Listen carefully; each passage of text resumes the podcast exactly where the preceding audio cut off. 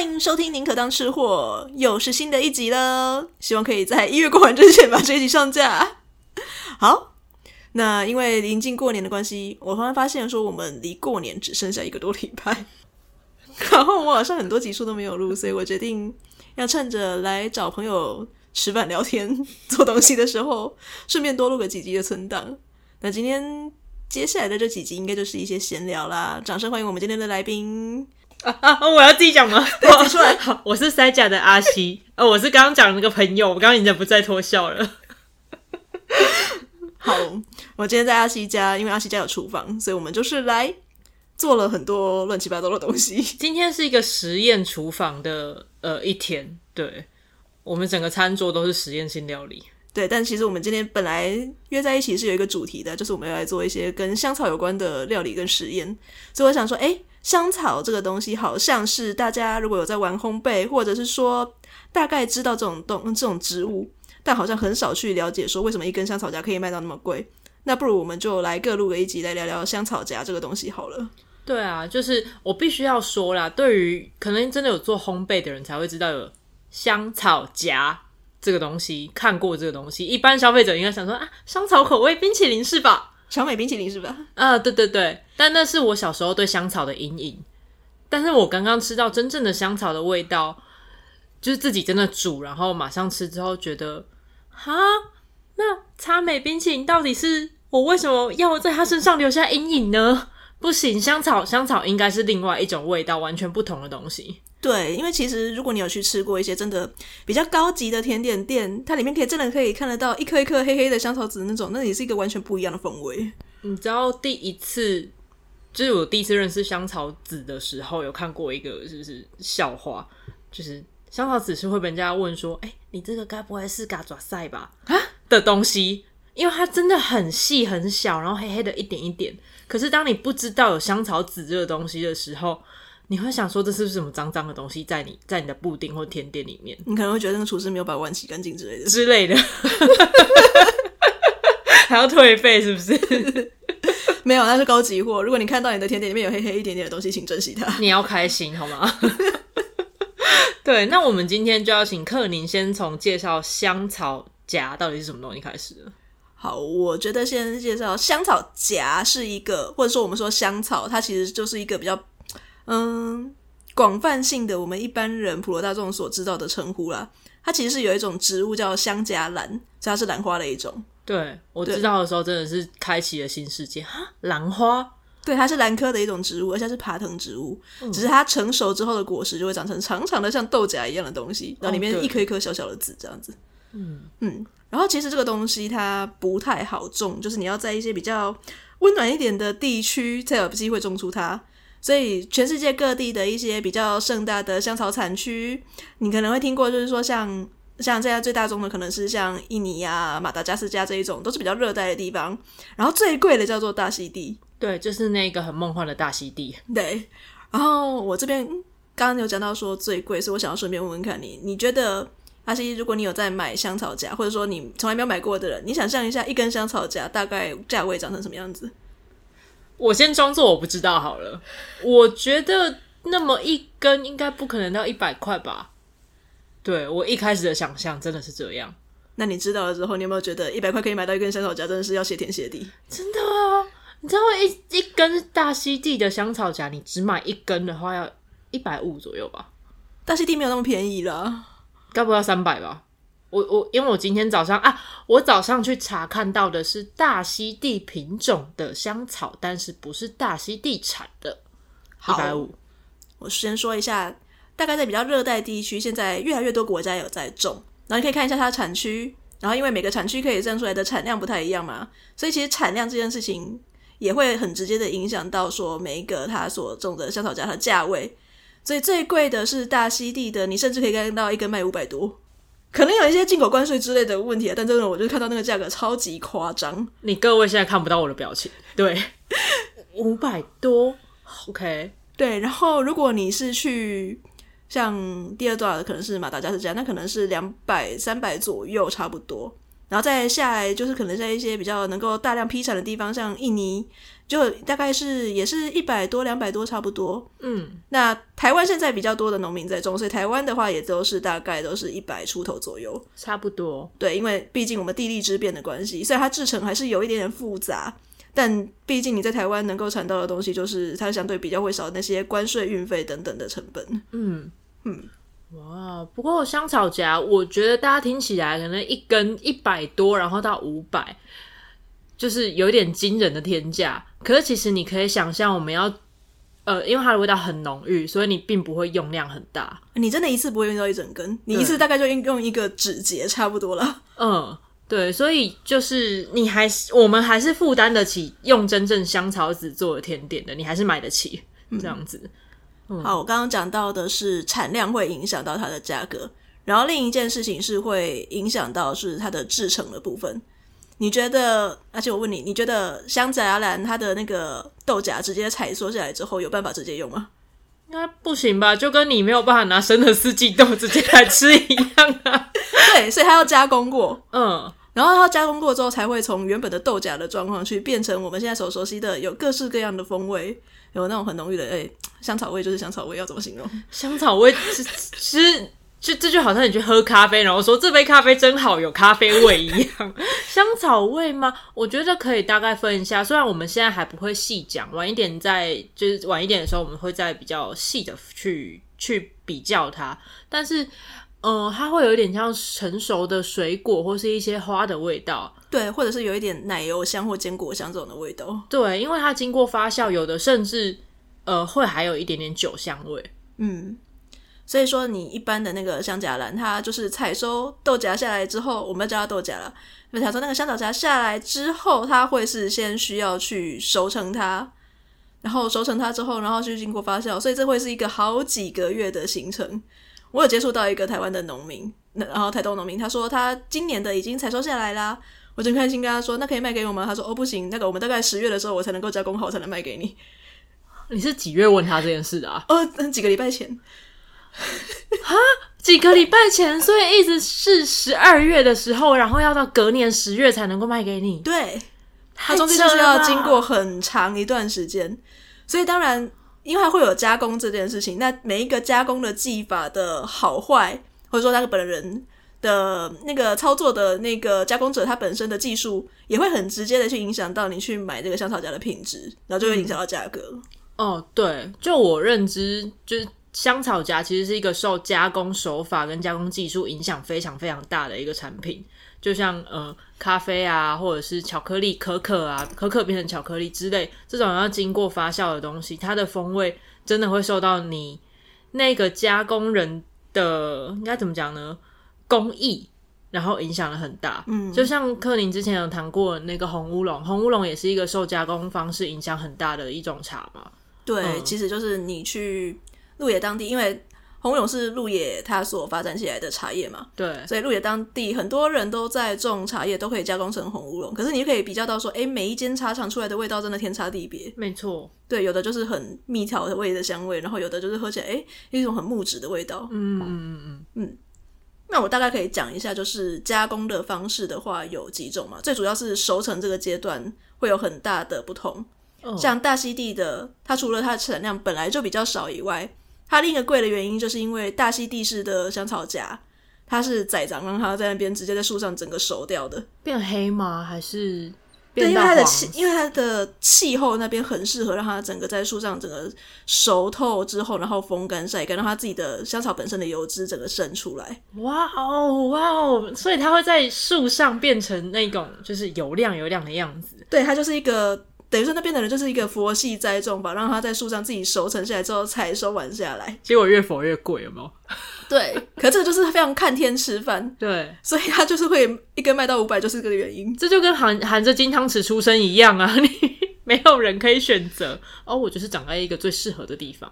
对，那另外还有另外两种比较主流的加工方法啦，嗯，一种叫做墨西哥式，嗯，它是采收下来之后，当然我为了要让它的熟度，首先要控制在一样的程度，不能有的再继续熟下去，所以接下来的话都必须先经过杀青。可是杀青的方法就分成了。墨西哥式跟波本式两种，嗯，像墨西哥的农夫他们所采用的方式就是直接把它在大太阳下曝晒，真的是九蒸九铺我，跟上次讲的一样。他就是直接用太阳去把它晒干杀青。听起来好，那那波本呢？波本就是烫热水，一个熟了，然后都一样是用高温去杀青，可一个是阳光去晒干，嗯，去晒干它，所以它的水分很少；一个是热水去烫过它。哦，差在水分的水分的那个差别。对，嗯、然后再来的话就是晒干的那个，当然它也会有后续的一些需要熟成的部分嘛，可它就少了需要风干。那波本的话就是烫过之后，它就需要去风干，然后再继续去熟成发酵。哦，了解，听起来波本好像更人工一点。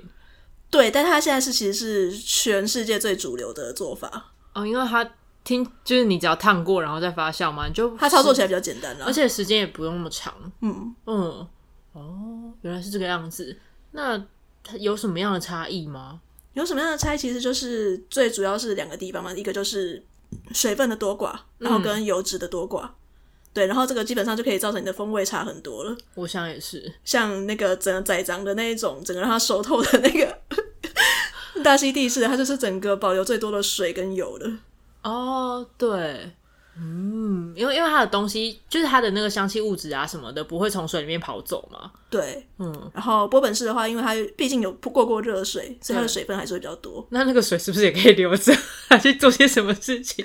我乱晓得了，我乱问的，好像乞丐超人哦。嗯，哦，嗯，那墨西哥这个整个晒干呢，它当然就是会比较硬透一点点。听起来就是一个是宰长昂的水果，然后一个是帕菜包，然后。一个是呃，怎么办？这个要怎么比喻啊？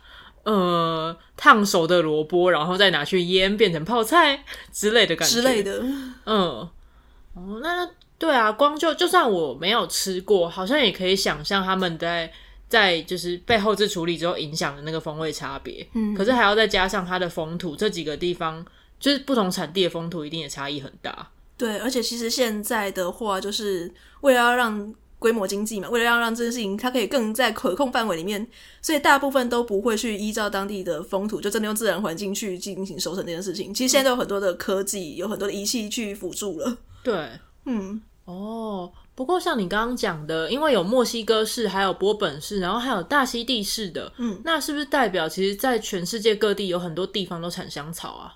其实蛮多的，像我刚刚所说的，像。呃，热带地区啦，印尼那边很多，嗯、对。对，然后大溪地嘛，然后墨西哥那边有，嗯，但我现在我觉得我最想推广的是台湾香草了，便宜好用。哎、欸，真的真的是便宜很多，因为上网去比价过后，我们少了很多运输的成本。嗯，虽然台湾香草这个产业甚至还不能够称作产业，因为还很小，种植的农民台湾本土也不到两百位农民。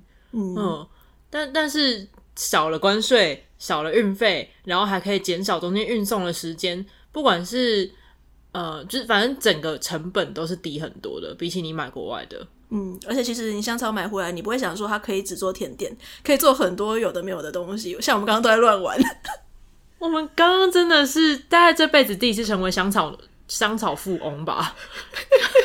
你知道，因为我们等一下在塞假的，我们下集节目会来讲，我们今天做的实验到底是什么。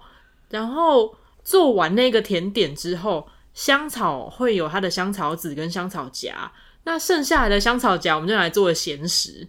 它的香草醛本身还是很多。对，对我先不要讲说我们刚刚玩了哪些东西好了。当你就买了香草荚回家，嗯、因为香草的香味主要是来自香草醛这个成分嘛，你看到醛这个字就会知道说它是香味物质。嗯，所以你要最好的保存香味物质的方法其实很简单，你就买一个酒精浓度够高的酒，然后就把你的香草荚丢进去。对，泡个几个月之后，它就会变香草精了，超级好用啊！对对对，这样我们等一下就会介绍到，像今年呃，应该说二零二二年的时候，台湾第一次在做香草荚的品质评鉴，他们也有用到用酒精来萃取香草香草萃取物的这个方法，然后把它味道提出来之后做品鉴。对，嗯、或者是说像你直接香草荚直接。呃，跟盐啊或者糖，然后把它泡在一起，也是一样。过几个礼拜之后，就可以变成香草风味的盐、香草风味的糖。我觉得这个超好用诶，你就去买一支台湾香草荚，或者你跟人家分，然后一支一百多块，啊，你去买个就是呃一包的盐或糖，然后就把整支插进去那个糖里面，或者是你把籽都已经拿出来用，可能做个布丁啊，还是做什么烤布雷之类甜点，但是那个夹你还是可以留着哦，因为它本身味道还是很浓郁，嗯、然后就直接插进去你的糖跟盐罐里面，它过个一个礼拜、一个月之类，你放着不要管它，然后就得到一罐外面卖的贵桑桑的香草盐或香草糖了。对，甚至你也可以用油萃的方式去。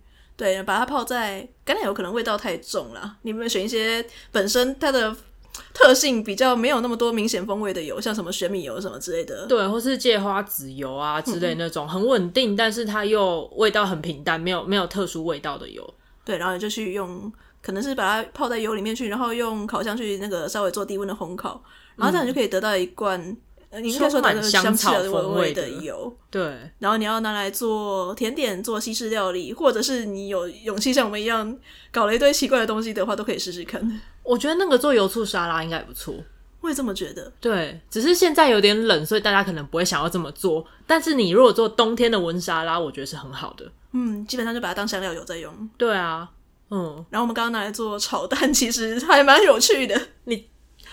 那完全是因为做甜点之后有剩下蛋白，所以我们就把最后过筛剩下来的香草、鲜奶、蛋液，然后加上剩下的蛋白，然后拿来炒蛋，意外的很好吃。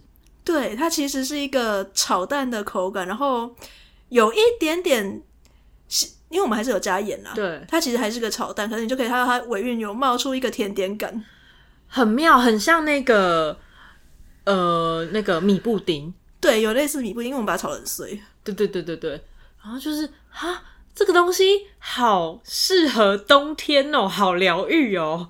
嗯，然后碎碎软软的那个口感，再加上香料的味道、香草的感觉，尾韵。呃，因为我们刚刚有一点，就是本来蛋液里面就有加糖，但是不会太甜，却必须要有那个糖才能够有香草的香味。就是凸显出来，对，因为我们跟阿西刚刚实验了两次，我们就觉得是第一次觉得说这个很好吃，那我们再做一次，嗯、对，结果就是没有加糖，就是又做普通的炒蛋而已，不行诶，需要点糖去提出它的味道。你知道那个就是普通炒蛋只有盐跟香草的味道，就会觉得超违和。嗯，它就需要一个糖去把它们融合在一起，才会造成米布丁的和谐感。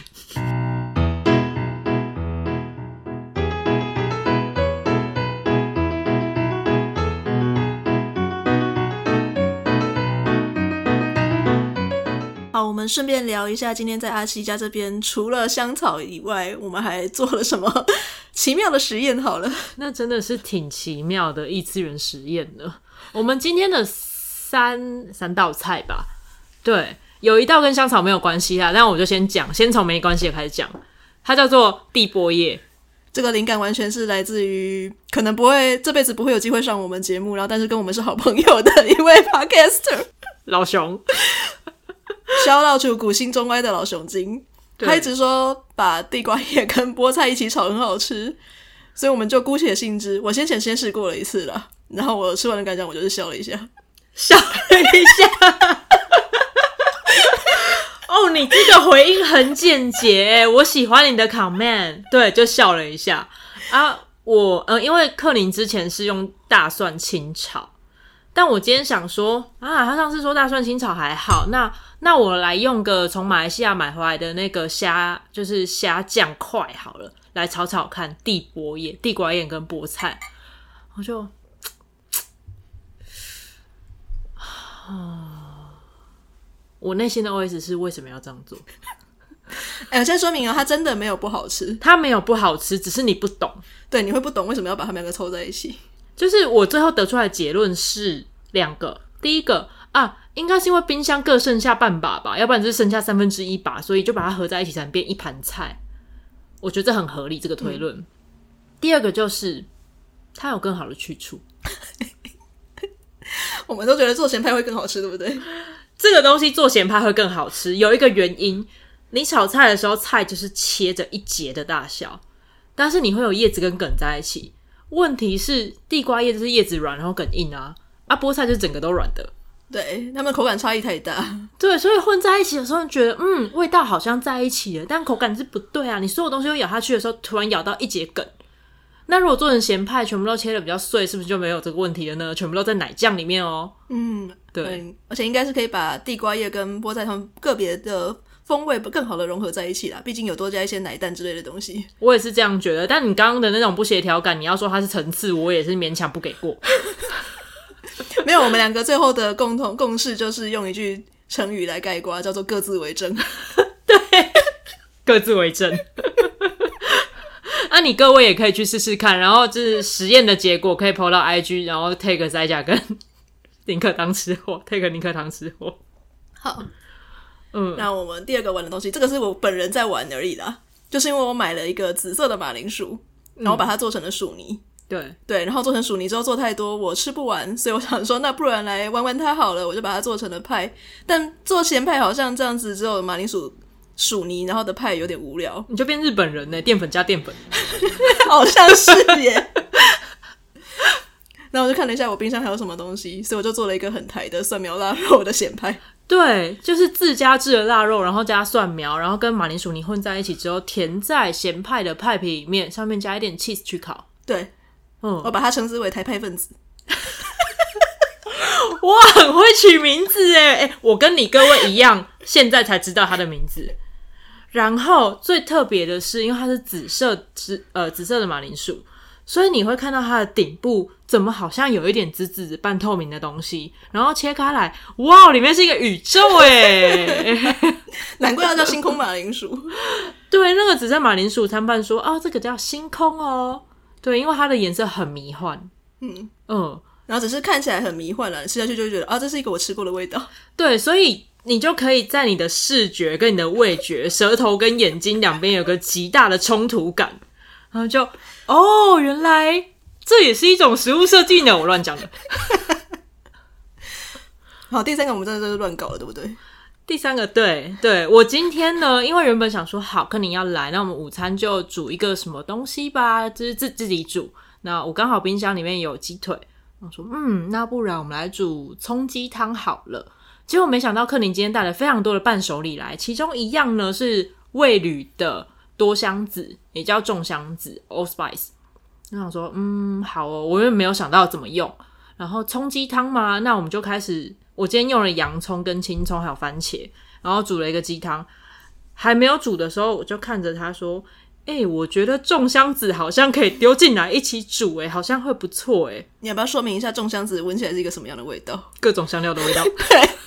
就是字面上的 All Spice，它闻起来很像，它明明是一个长得像胡椒的东西，嗯，可是它闻起来的味道就是一个很像已经调配好的复方，很真的很像复方，闻起来跟直接咬，我们刚刚就是直接咬了一颗，它不会强烈到像花椒一样让你吞不下去，或是突然觉得很刺激，然后，但就是它好像是一个复方香料被填到一个小壳里面的那种感觉，就是一个小球。对，嗯，然后它的我觉得柑橘跟木质那种感觉很明显，但是又甜甜的，有一点重量感。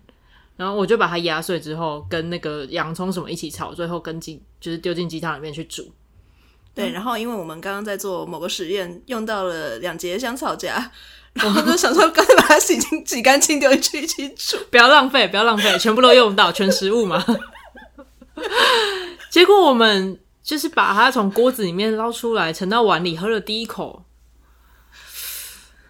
啊，这个也没有不好喝，真的没有不好喝，还不错。可是这到底是什么味道？我真的不解。它是一个很难用语言去阐述的东西。这就像你的你的食指跟拇指中间那么小的半公分的空隙中有一个宇宙的感觉。嗯。对，就是那个梗图，它真的、真的、真的没有不好吃，真的，就是你你难以形容，但是你又会一越喝越觉得啊，我可以接受这个味道，还不错。其实是顺的啦，对。可是我们最后的结论是，它不太适合煮汤，它应该要做炖菜，对，更浓郁浓缩一点的味道。嗯，我们后来有讨论到说，其实卤味有分两种嘛，一种就是大家很熟悉的就是加酱油去卤，还有一种叫白卤，嗯、就是你没有加酱油，但是你一样有那些香味去卤。其实或许可以很适合做成白卤。我也觉得，如果要做咸食的话，应该这个会很适合。或者是你用水果、苹果之类去炖猪肉的话，应该会蛮适合。但有酱香太深色的东西，好像就没那么搭。嗯，但我觉得它如果做成重香子卷，就像肉桂卷那样子的话，应该会蛮不错的。重香子卷哦，嗯，我觉得会很搭哎、欸，交给你了。好哦，好哦，哎、欸，我是不知道什么时候上架啦。啊！如果是过年之前上架的话，做了有没有人要？有没有人要分？我一个人吃不完。哎、欸，说到这个有没有要分？我就顺便来广告一下下一集，不会在我这边上架，会在塞甲这边上架的。我们今天主要的时间，嗯，我刚刚有说我们现在想要推广的是台湾香草嘛。嗯、事实上，我跟阿西各自有一段台湾香草，只是来自不同的产区、不同的农夫、不同的制成、不同加工处理方式。我们想说，干脆来比较一下他们彼此的风味好了。所以等一下，麻烦大家移驾到赛甲去听香草布丁实验。没错，我们的香草布丁今天做了两两款，而且我们还有盲测，就是在录音。我们录完这一集之后，就会开始盲测，然后一边吃一边录下一集。好对，会变成什么样子，我们也不知道。总之，如果你喜欢今天这样子乱聊闲聊，或者是喜欢听我们偶尔。很突发奇想的一些料理实验心得的话呢，欢迎追踪宁可当吃货，我们 Apple Podcast、Spotify、呃 Mr. Bus，反正你可以留言给我的各种管道都欢迎来留言给我。真的真的很害羞，不想被人家知道你跟我聊什么事情的话，不要担心，Facebook 和 IG 都可以私讯哦。